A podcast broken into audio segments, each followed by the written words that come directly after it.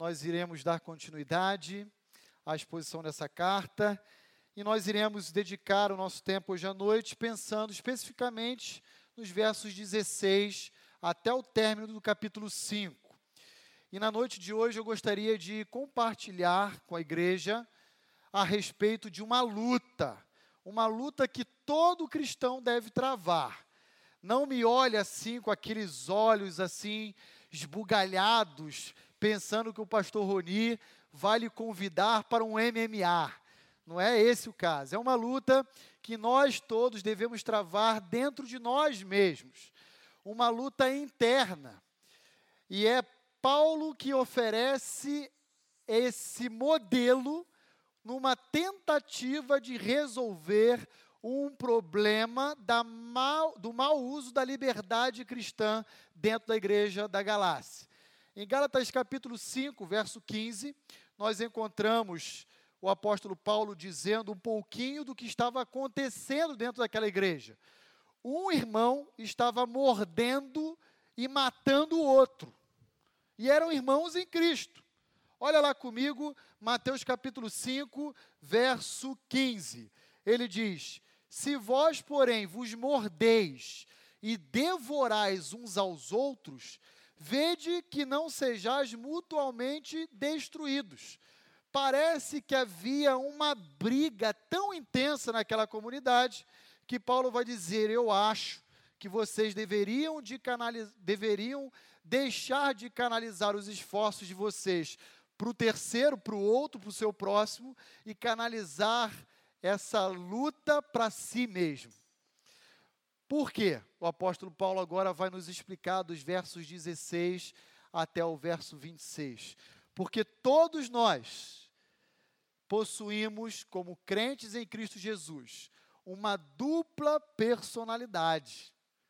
Nós possuímos uma dupla natureza. Uma velha que lembra muito Adão e uma nova, que é orientada pelo Espírito Santo, que nos transforma à imagem de Cristo. E o apóstolo Paulo vai dizer: conflitos sempre existem. Mas não é porque existem conflitos que ela é uma relação necessária para culminar numa briga, numa intriga, numa dissensão. Esse não é o propósito de Deus para o seu povo. Aliás, nós temos modelos nas Escrituras de que nós devemos seguir. Por exemplo, Jesus. Jesus é o nosso Salvador e Ele é o nosso exemplo, ok? E aí você deve se recordar que quando ele foi preso, injustiçado, julgado, ele sequer abriu a sua boca para se defender, mas confiou a sua causa ao Pai. Pôncio Pilatos, Herodes Antipas, entre outros judeus ali na, no primeiro século, tentaram agredir Jesus, a ponto de condená-lo à morte. E Jesus, em nenhum momento, sequer revidou. Em nenhum momento. Ah, pastor, nós hoje vivemos em um outro contexto. Leva lá, toma cá, leva lá. É a lei de Italião, olho por olho, dente por dente. Não. Nós somos chamados para sermos pacificadores. Nós não temos que revidar. Isaías, dizendo a respeito de Cristo, Isaías 53 diz: Olha, ele, como ovelha, foi levado perante os seus tosquiadores, mas não abriu a boca. Ele foi oprimido, ele foi agredido, violentado, mas ele não abriu a boca. Conflitos existem desde que o pecado entrou no mundo. E nem por isso devemos entrar numa briga. Nem por isso eu devo me indispor com o meu próximo. Muito menos por qualquer razão. O apóstolo Paulo diz, no término da sua vida, lá na sua segunda carta a Timóteo: Eu combati o bom combate. Não foram todas as lutas que ele entrou, muito menos ele entrou naquelas que só vão drenar energia, saúde e não vai resultar em nada de frutífero. O bom combate, no contexto de Paulo, era a defesa da santa ortodoxia. ele não ficava defendendo a sua posição. Ele dizia: Olha, em certa medida vocês têm até razão, porque eu sou um apóstolo fora do tempo. Eu me considero nada. Então, eu não estou aqui reivindicando direitos. Eu não estou aqui defendendo a minha imagem. Eu não estou aqui defendendo a minha pessoa, a minha autoridade. Eu estou aqui defendendo a palavra de Deus, o Evangelho de Cristo, a santa ortodoxia. Era assim que Paulo combatia o seu bom combate. Paulo não se indispunha porque ah, o irmão passou e não cumprimentou ele. Adolescentes, Paulo não se indispunha porque ele sofreu bullying dentro da igreja, foi excluído. Paulo não se indispôs porque fizeram fofoquinha pelos corredores. Pelo contrário, Paulo só entrava na briga que ele entendia que era em defesa do evangelho e não da sua própria pessoa. Paulo já tinha entendido qual era o modelo de Cristo. Ó, confiar a causa ao Pai, eu não vou ficar reivindicando direitos ou defendendo a minha imagem e a minha posição. Eu vou ensinar o Evangelho e defender o Evangelho perante as igrejas do Senhor Jesus. É assim que Paulo nos ensina. Mas a igreja da Galácia não tinha entendido essa verdade. Eles estavam brigando entre eles, um mordendo o outro, igual cachorro passava pelo outro e rosnava, né? E Paulo vai dizer: olha, cuidado, vocês vão matar um ao outro, não vai ter um sobrevivente dentro dessa comunidade. E deixa eu dizer para vocês exatamente qual é a solução para corrigir os problemas relacionais de vocês. Faz o seguinte: passem a lutar não com o próximo, mas consigo mesmo lutem com o seu próprio coração. E assim, ele convida todos os crentes da Galácia a entrarem no tatame contra si mesmo. Então, olha comigo lá, verso 16 em diante. Digo, porém, andai no espírito, e jamais satisfareis a concupiscência da carne, porque a carne milita contra o espírito, e o espírito contra a carne, porque são opostos entre si para que não façais o que porventura seja do vosso querer, mas se sois guiados pelo Espírito, não estáis mais sob a lei. Primeira verdade que os versos 16 a 18 nos oferece. Há um duelo interminável. Essa é uma verdade, irmãos. É a luta entre a carne e o Espírito de Deus entre a velha natureza e a nova natureza. Não há como harmonizar, conciliar essas coisas. Paulo diz: olha, elas militam, elas lutam entre si, sabe por quê? Porque elas se opõem. E a gente vai ver exatamente o modelo que Paulo vai descrever de oposição. A carne alimenta a ira, enquanto o espírito fomenta o amor. A carne fomenta e estimula as dissensões, enquanto o Espírito de Deus fomenta a paz. E assim por diante. Não tentem, crentes da galáxia, empreender esforços contra o seu próximo. Parem de brigar e briguem consigo mesmo, com o seu coração. Porque se existem brigas, sabe qual é a raiz dela? é o seu coração corrupto. É o seu coração corrupto. Há um duelo interminável. E esse duelo sempre nos leva à tristeza.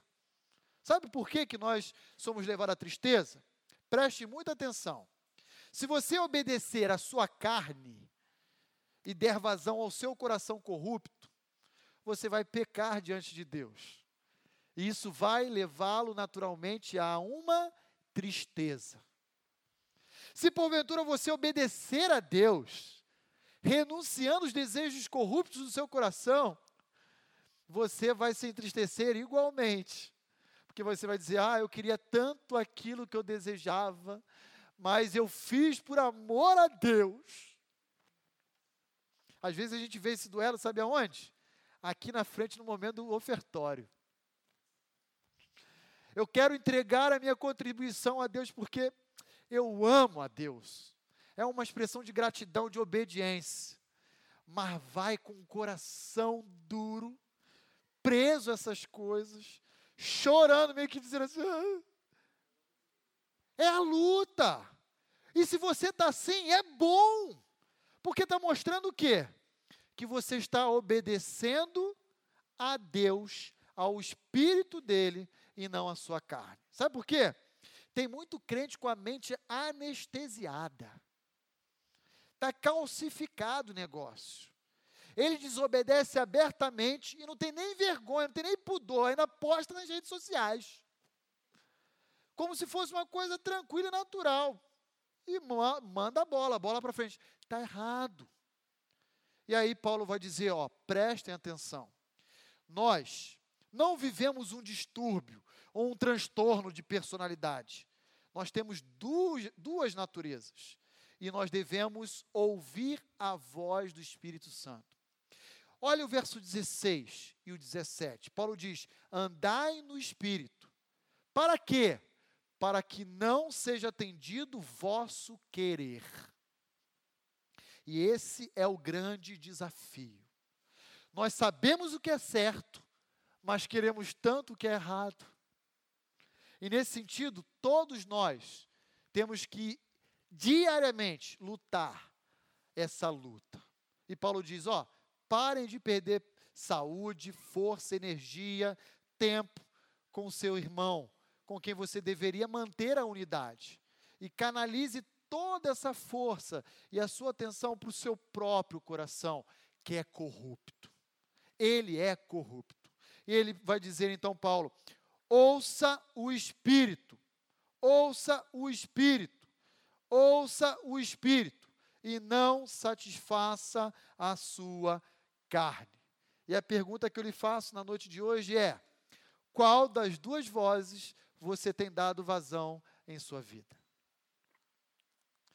Quem tem sido predominante no seu viver diário? Quem tem a palavra final? É a carne ou o espírito? Não existe em cima do muro. Não há neutralidade. Ou você se posiciona de um lado, ou você se posiciona do outro. E eu quero te dizer, tanto de um lado quanto do outro, você vai ter perdas. Mas opte por perder aquilo que a sua carne deseja. Opte por abrir mão do seu desejo, porque a vida cristã é uma vida pautada em renúncia. Jesus nunca negou esse fato. Ele disse: Tome a sua cruz e me siga. Abra mão. Quando o seu querer se opõe ao de Deus. E queridos, nesse aspecto, ainda que a contemporaneidade a rotule, ofereça algumas patologias pós-modernas, nós não devemos enveredar nessa direção. Quer ver o negócio? Olha aí comigo o verso 19 em diante, a respeito das obras da carne. Ó, as obras da carne são conhecidas e são prostituição, impureza, lascívia, idolatria, feitiçaria, inimizade, porfias, ciúmes, iras, discórdias, dissensões, facções, invejas, bebedice, glutonarias. E ponto final, Paulo? Não. Isso tudo ele coloca apenas como exemplo. Ele dá 15 pecados exemplificativos. E ele termina: e outras coisas semelhantes a estas, que eu já em outro momento vos preveni que não herdarão o reino de Deus. Fujam de rótulos pós-modernos, fujam dessas famosas patologias pós-modernas. Por exemplo, a Bíblia fala: a ira é uma obra da carne. Aí o manual da psicologia, o manual DSM, diz o seguinte: a ira é considerado um distúrbio e ele tem um nome próprio: TEI transtorno explosivo intermitente. Então, quando você passa no trânsito e vê um indivíduo que dá fechada no outro, o outro buzina, grita, para o trânsito, xinga, sobe no carro. Esse indivíduo, tadinho, ele é doente. Ele sofre um distúrbio. Ele tem que ser cuidado. Sabe o que a Bíblia fala? Que isso é mentira. Que a Bíblia, eh, eh, que o coração do homem é que leva à ira. E não existe esse papo de tei. Você tem que converter seu coração a Cristo e dar vazão ao Espírito de Deus. Isso é próprio dos ímpios, o apóstolo Paulo diz, não dos santos. Os santos devem ser guiados pelo Espírito de Deus, que produz outra coisa e não essas. Quer ver uma outra coisa? Muito interessante. Ciúme. Eu já peguei casais em crises à beira do divórcio para aconselhar biblicamente, porque tinha um distúrbio de ciúme alucinado, que um profissional rotulou como síndrome de Otelo. Sabe quem era Otelo?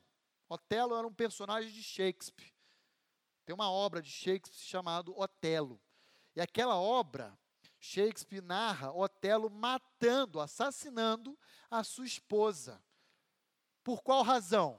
Ciúme. E a esposa era inocente na obra.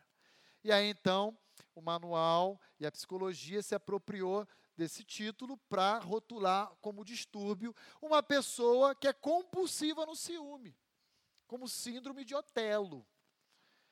Eu disse para aquele casal: isso é pecado. E deixa eu lembrar você, nós temos habitando em nós o Espírito de Deus, que nos libertou da escravidão do pecado.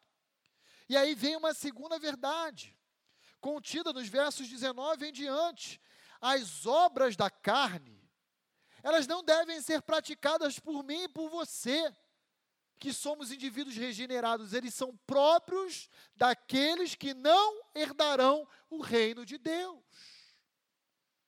Contudo, isso não significa que os santos não possam cometê-lo, ou que ao cometer perdeu a salvação. Paulo não está dizendo nada disso. Paulo simplesmente está dizendo: não faça aquilo que é próprio daqueles que ainda continuam de, de, debaixo da escravidão do pecado. Porque vocês agora têm outro cabeça, que é Cristo. Vocês devem viver uma nova vida guiada e orientada pelo Espírito de Deus. Mas vocês insistem em praticar tudo aquilo que o ímpio o faz sem consciência da sua cegueira e da sua morte espiritual. Vocês têm conhecimento, porque vocês sabem o que Cristo fez por vocês.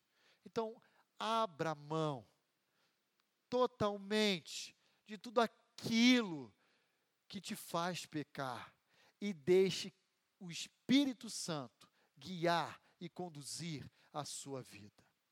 É assim que o apóstolo Paulo diz para resolução de conflitos. Gente, existem tantos, tantas palestras, cursos hoje de coach, né? Gestão de conflito, pós-graduação EAD. Sabe como é que a gente vai gerir um conflito? Vou resumir para você, nem precisa fazer o curso.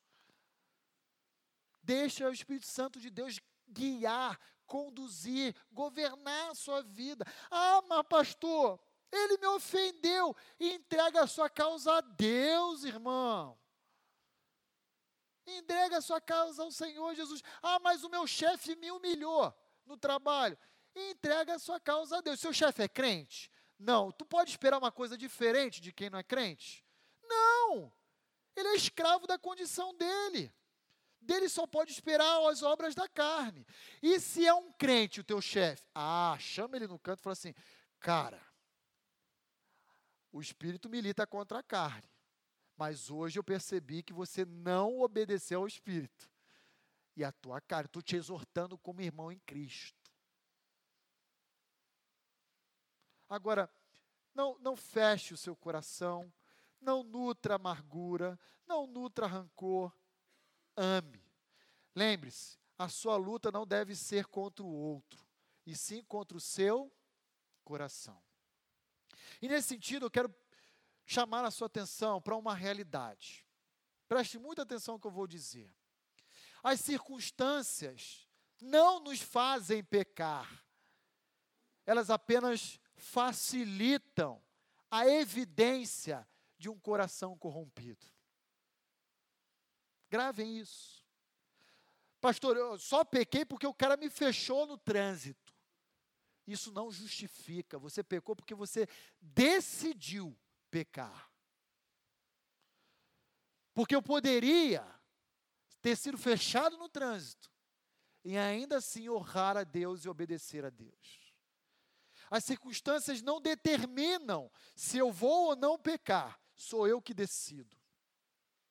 Especialmente nós que temos o Espírito Santo de Deus habitando em nosso viver diário. E sabe qual é a fonte das obras da carne? Ela está prevista lá no Evangelho de Marcos. Então, olha lá comigo, rapidamente, Marcos 7, vai estar tá projetado aí para você lá. Porque de dentro do coração dos homens é que procedem o quê? Os maus desígnios, a prostituição, ó, repetindo aqui, repetindo o que Paulo diz lá em Gálatas 5. Os furtos, os homicídios, os adultérios, a avareza, a malícia, o dolo, a lascívia, a inveja, a blasfema, a soberba, a loucura. Lembra que Paulo fala lá em Gálatas 5? E outras coisas semelhantes a esta? Está tudo aí, ó, exemplificando. Só não vê quem não quer. Por exemplo, uh, fala aqui adultério. Adultério é a mesma palavrinha de Gálatas 5. Porneia. De onde se origina a expressão em português pornografia. Que lá em Gálatas 5 é traduzido como imoralidade. Sabe por quê? Porque pornéia não é só adultério. Adultério está dentro de um pacote maior da pornéia. Quando eu tenho pensamentos lascívios, está dentro de pornéia. Masturbação está dentro de pornéia. Fornicação está dentro. Tudo está no pacote da pornéia. E Paulo está dizendo: sabe de onde vem isso? Do coração do homem. Isso já vem de berço. E Paulo vai dizer o seguinte: olha, se você der vazão às obras da carne, você vai se parecer cada vez mais com Adão. Mas vocês têm o Espírito Santo da promessa. E aí sim, sendo guiado pelo Espírito, você vai se parecer com Cristo. E na noite de hoje, qual das duas vozes você tem obedecido? A do seu coração ou a do Espírito Santo de Deus? Sabe por que, eu estou insistindo nessa pergunta? Porque Paulo reconhece em sua teologia que é perfeitamente possível um crente em Cristo Jesus conhecer a verdade e desprezá-la para satisfazer as concupiscências da carne. E toda vez que fazemos isso, Paulo diz, nós estamos sufocando o Espírito de Deus. Nós estamos abafando ele em nossas vidas. Ele que deveria governar e conduzir, está perdendo as rédeas, porque nós estamos tomando a força dele e dizendo: Eu sei o que é melhor para a minha vida. E nesse aspecto, cada vez que fazemos isso, pecamos, e pecamos, e pecamos. E aí então, o apóstolo Paulo vai dizer no versículo 21, e ainda há outras coisas semelhantes a esta é uma lista de 15 pecados que exemplificam quatro grupos distintos de natureza. Quer ver aí, ó? Por, por exemplo, o primeiro grupo, que está aí na descrição de Paulo. Pecados de orientação sexual, prostituição, impureza e lascívia. Depois ele vem para um segundo grupo, o de orientação religiosa. Muito interessante, porque Paulo está dizendo que a corrupção do coração do homem leva o homem a falsas religiões e superstições. Olha o que ele diz: idolatria e feitiçaria. Diga-se de passagem, o que hoje muitos brincam achando que é superstição, no Antigo Testamento seria considerado feitiçaria, tá bom? Pecado de feitiçaria. Pecado de feitiçaria. Sério, é verdade. Superstição hoje, algumas crendices, seria rotulado no Antigo Testamento como pecado de feitiçaria. E adivinha qual era a pena? Apedrejamento para aqueles que praticassem dentro do povo de Israel. Aí vem o terceiro grupo, os pecados de orientação relacional, e esse é o maior, é impressionante. Dos 15 pecados ou das 15 obras da carne, oito são dedicados a, a esses de natureza relacional. Ó. Inimizades, porfias, ciúmes, iras, discórdias, dissensões, facções e inveja. E aí então Paulo conclui esse bloco dizendo: também há pecados de orientação fisiológica. Beber e comer. E aí ele diz: bebedice e glutonarias. Algumas traduções estão a, está a palavra orgia. E por que está essa palavra? Porque no meio de, das festas no primeiro século ah, que tinham orgia, havia muitos glutões. Então era uma palavra utilizada em contextos específicos. E o que, que é o glutão? O que, que é o bêbado? É alguém dominado pelo álcool. É alguém que não tem mais o controle, o álcool domina. O camarada fica salivando. Eu poderia dizer em relação ao fumo, em relação às drogas, em relação a tantos vícios que escravizam, inclusive quimicamente, o nosso organismo. E glutonaria é o que popularmente a gente chama de pecado da gula, né? É o camarada que é dominado pelo seu ventre, pelo seu estômago. O camarada, ele, ele se transforma. Ele muda o estado de humor. Ele, ele tá, ele, olha que é interessante. Ele está almoçando, ele pensa na sobremesa. Aí ele está na sobremesa, ele pensa na janta. Meu Deus! Ele nunca está contente, satisfeito. Ele repete, repete, repete. Tem gente que come até na panela. É o glutão. Só que hoje, olha que interessante, e eu vou falar uma coisa aqui, para exemplificar esse ensino, mas não estou mandando indireta para absolutamente ninguém da igreja, tá bom? Hoje existe uma cirurgia chamada bariátrica. Conhece? Já ouviu falar dela? Que é o quê? Uma operação de redução de estômago. Aí sabe o que, que o crente faz? Ao invés de ele entrar numa dieta, fazer atividade física, né? Tem crente que fala: Ah, pastor, fui ao médico e ele me orientou a comer mais para atingir o mínimo do peso necessário para poder fazer a cirurgia. Falei, ei, o que, que você achou dessa recomendação? Tudo de bom. Tudo de bom. E a Bíblia fala que isso é o que? Obra da carne. Claro que exceções existem, ok, irmãos? Existem a, a sugestão por recomendação médica, por outros problemas do organismo. Mas aqui eu estou me dedicando especificamente à questão estética, porque a pessoa não quer regular a sua alimentação, fazer dietas, atividades físicas, então ela prefere se automutilar. Você já parou para pensar nisso? Cortar o seu próprio corpo e organismo para não deixar de comer. Eu tive um comandante no meu navio, na época eu era militar, que o cara quase morreu por causa disso. Sabe o que, ele, aconteceu com ele? Depois dele operar, ele continuou com aquela neura de ficar comendo, comendo, comendo, e estourou os pontos. E ele teve que entrar para uma outra cirurgia. Eu falei para ele desde o início, ele não era crente, né? Mas eu falei, eu sei porque que isso aconteceu.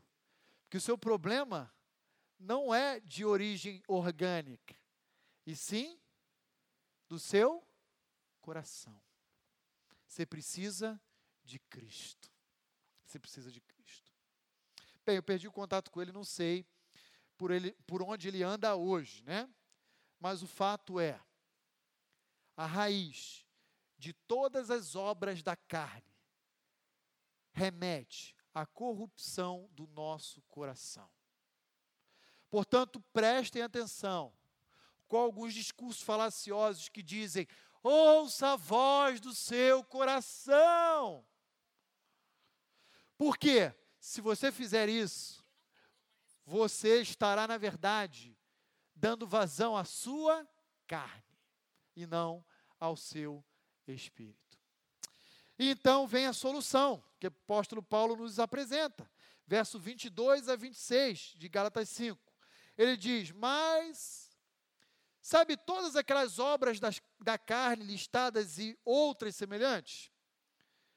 Eu tenho a solução, e ela está no singular. O Espírito produz um fruto, que é capaz de aplacar todos os efeitos das obras da carne. Qual é esse fruto? Aí ele começa a descrever as virtudes, como então esse fruto se manifesta na vida cristã. Por meio do amor, da alegria, da paz, da longanimidade, benignidade, bondade, fidelidade, mansidão, domínio próprio. Sabe o que, que Paulo vai dizer para aquela galera de, da Galácia? Olha, vocês têm à disposição de vocês tudo isso e não estão fazendo uso em proveito de vocês mesmos e do relacionamento de vocês com Deus e com o próximo. O Espírito, quando obedecido, ele produz amor, palavra, palavra que ágape, que é uma entrega sacrificial, produz alegria, tudo em oposição às obras da carne. Produz paz, se lá era guerra, é dissensão, aqui tem paz. Longanimidade, benignidade, aquela preocupação com o outro. Bondade, fidelidade, mansidão, domínio próprio. Contra estas coisas, eu quero dizer para vocês: não há lei. Agora, deixa eu lembrar: os perdidos não têm à disposição deles essas coisas. E nós? Nós temos. Por quê? Porque o Espírito Santo habita em nós. Então não me venha com aquela conversa de que a minha personalidade, o meu temperamento, a minha natureza é assim. Porque o Evangelho de Cristo, o Espírito Santo de Deus, nos transforma. Eu não tenho que ter o meu jeito, eu tenho que ter o jeito de Cristo porque nós fomos predestinados pelo Pai para sermos conformes à imagem do Filho. Romanos 8, 28, 29. Então não tem aquele papo, ó, cuidado, não fala com meu marido assim, porque ele, é, ele é meio explosivo. Aliás, ele, ele foi rotulado, ele tem TEI. Que TEI que nada. Vai tratar seu coração e obedecer à voz do Espírito. Sabe por quê? Porque eu conheço indivíduos que eram TEI e que hoje são extremamente mansos. Por quê? Porque deram vazão à voz do Espírito de Deus. Eu quero falar uma coisa para os irmãos. Este que vos fala era TEI. Eu era muito irascível. E minha esposa, ao longo do meu relacionamento, sempre foi me lapidando, dizendo: amor, amor, amor. Sempre amor e graça. Você precisa examinar a maneira como você fala. Você falou comigo de uma forma que aqueles que estiveram ao nosso redor pareceu que você estava brigando comigo. Eu disse: me perdoa, me ajude a mudar. E sabe o que acontece? Não é que esse que vos fala está perfeito, não. Estou muito aquém ainda. Mas melhorei da água para o vinho. E melhorei porque eu decidi ouvir a voz do Espírito de Deus. Sabe o que, que diz em relação à mansidão, a Bíblia? Em Números capítulo 7, 7, deixa eu só corrigir aqui, deixa eu confirmar essa informação que eu anotei aqui. Na verdade, Números 12, perdão. 12, 3. A Bíblia diz que Moisés era o homem mais manso de todo o mundo à sua época. Abre aí sua Bíblia, Números 12, 3. E sabe o que aconteceu com Moisés? Ele estava conduzindo milhares de judeus pelo deserto, os judeus buzinando no ouvido dele. Agora nós queremos água, Moisés, estamos morrendo de sede. Afinal, você nos tirou do Egito, onde tínhamos tudo para a gente morrer de sede aqui no deserto. Aí Moisés foi à presença de Deus e disse: Senhor, como eu vou dar água para essa turma aqui? E Deus disse para Moisés: Olha, Moisés, dê ordem à pedra, e dela vai sair água. Deus disse isso para Moisés. E o povo buzinando, buzinando, buzinando. O que, que Moisés fez? Moisés se irou, Números capítulo 20. Ele pegou o cajado e bateu na pedra. E ele deu ordem à pedra para sair água? Não, ele bateu e extraiu a força da pedra a água. E saiu a água como Deus tinha prometido. Aí Deus viu aquilo. Chamou Moisés e falou assim: Moisés, sobe esse monte aqui. E Moisés subiu. Você conhece a história, só estou lembrando você dela. E lá do alto do monte, Deus falou: Ó, Está vendo aquela terra lá? Essa é a prometida que eu dei ao povo, vou dar para o povo. Chama-se Canaã. Moisés, ah, obrigado, Senhor. Nem acredito que eu vou concluir minha tarefa. É. Gostou da terra? Gostou. É. Ela não é para você, ela vai ser para o povo. Porque você me desobedeceu quando eu disse para dar uma ordem e você se irou e quis fazer as coisas do seu jeito. Você deu vazão às obras da sua carne e não atendeu a minha voz. Por causa disso, Moisés, você vai pagar um preço. E sabe qual é esse preço? Você vai morrer no deserto. Você não vai entrar na terra. E por causa disso, muitos estudiosos dizem que Deus foi extremamente rigoroso com Moisés mas Deus o puniu exemplarmente pela sua posição de autoridade de liderança diante do povo. E você? A quem você tem dado ouvido em sua vida? Ao Espírito de Deus ou às obras da sua carne?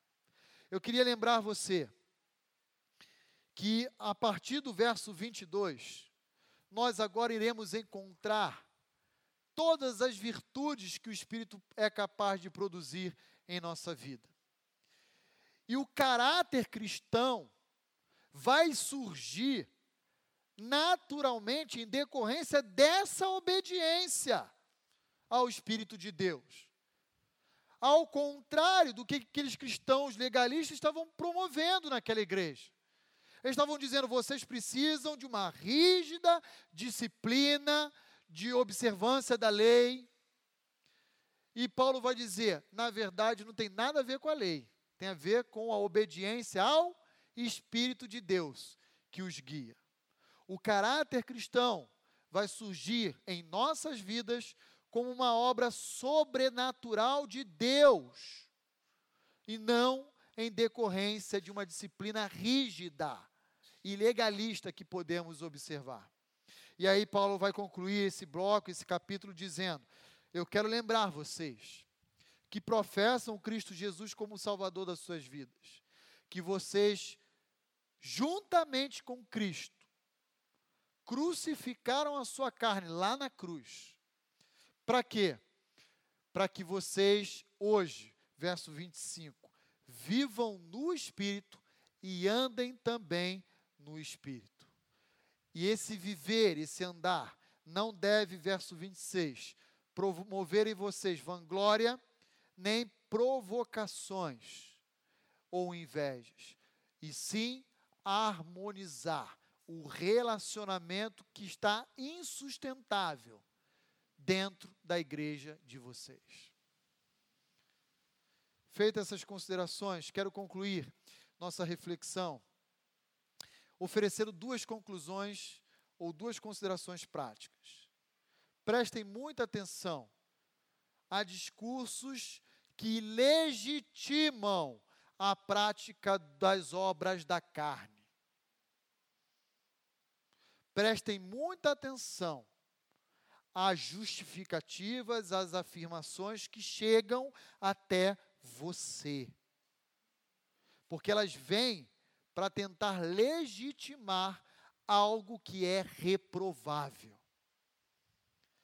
Não me venha com aquela conversa, ah, eu sou assim, nasci assim, vou morrer assim.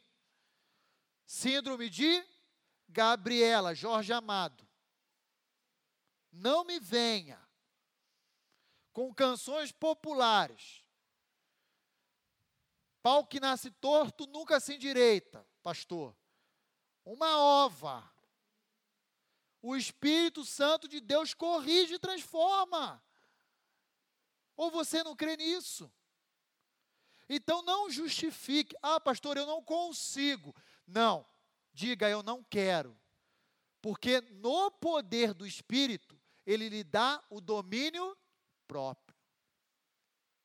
Ele lhe concede a mansidão. Ele lhe oferece o amor.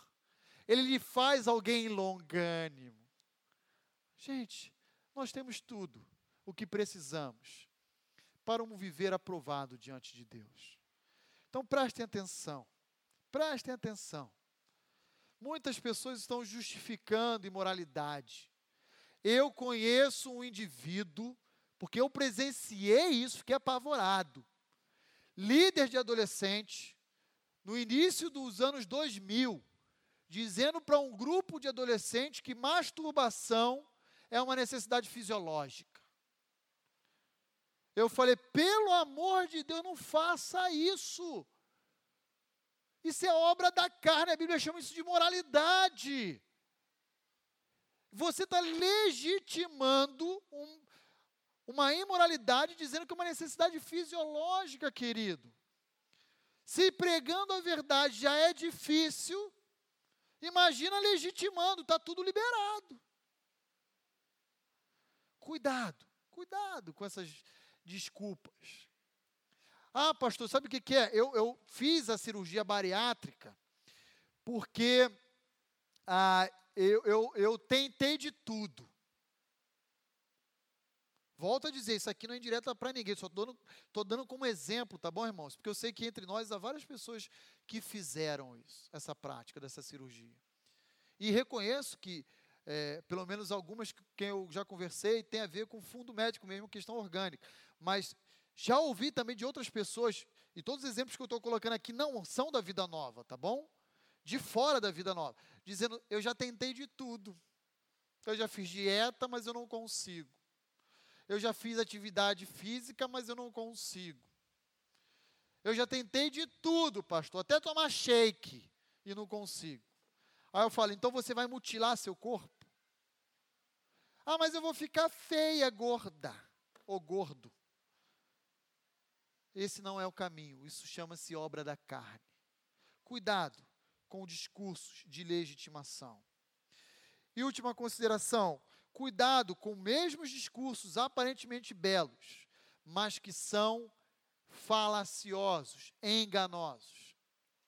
Pastor, eu não sabia se eu deveria ou não namorar aquele indivíduo ou aquela menina.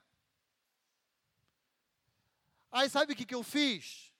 Eu ouvi a voz do meu coração. Ele é crente? Não, pastor, ainda não. Então não ouça a voz do seu coração, mas sabe o que, é? Eu fiquei com tanta paz. Ficou com paz? Estou preocupado. Cadê o Espírito Santo aí? Vira aqui o ouvido para ver se ele ouve aí. Que deve estar dentro de uma caixinha guardada em alguma gaveta e trancada, para não ouvir nada. A Bíblia já disse: não é para você ouvir a voz do seu coração que é corrupto, muito menos para você assumir um jugo desigual. Vocês estão achando que é brincadeira, irmãos? Eu ouvi isso de uma família cristã. Ó, oh, pastor, a minha filha, não é nem daqui da igreja, tá? Vai casar com um incrédulo. Eu falei, como assim? Ela ouviu a voz do coração dela. Pastor, estou numa crise danada, estou quase pedindo divórcio do meu, do meu casamento. E aí? O que, que eu devo fazer? Ah, eu pedi conselho para um incrédulo. Ah. Quer esperar alguma coisa de boa de quem nem tem o Espírito Santo de Deus? Se de, se, se de quem tem, às vezes não vem, imagina quem não tem. É querer plantar caroço de semente de manga e querer colher abacate. Como é que você quer espremer um fruto do Espírito se nem Espírito tem ali na vida do indivíduo?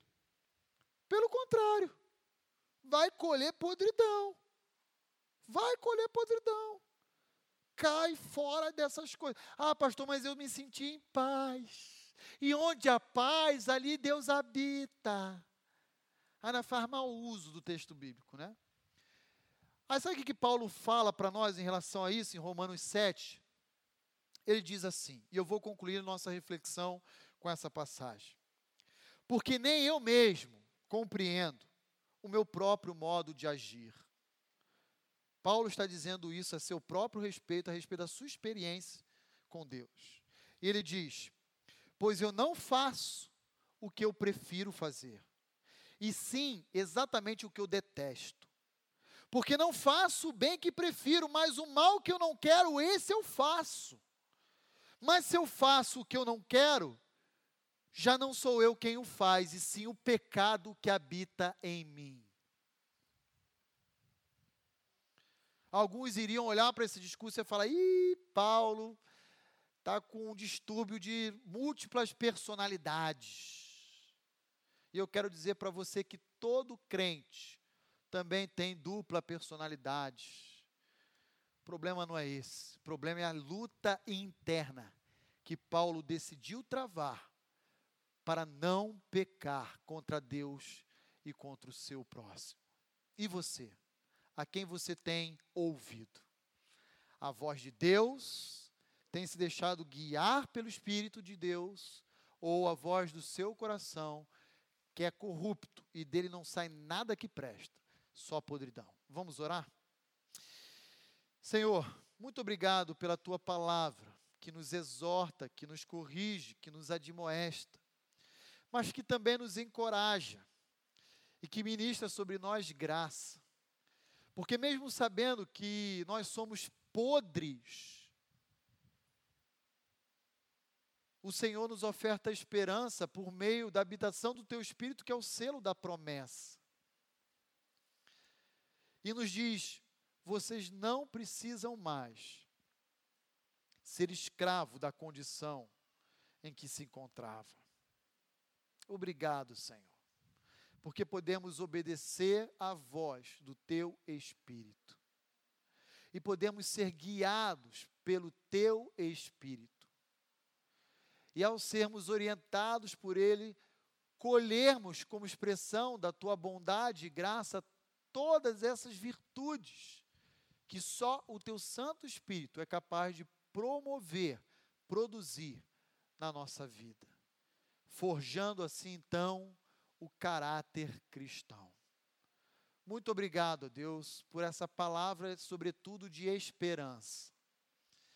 Que ela esteja gravada e registrada em nossas mentes e corações, em nome de Cristo Jesus. Amém.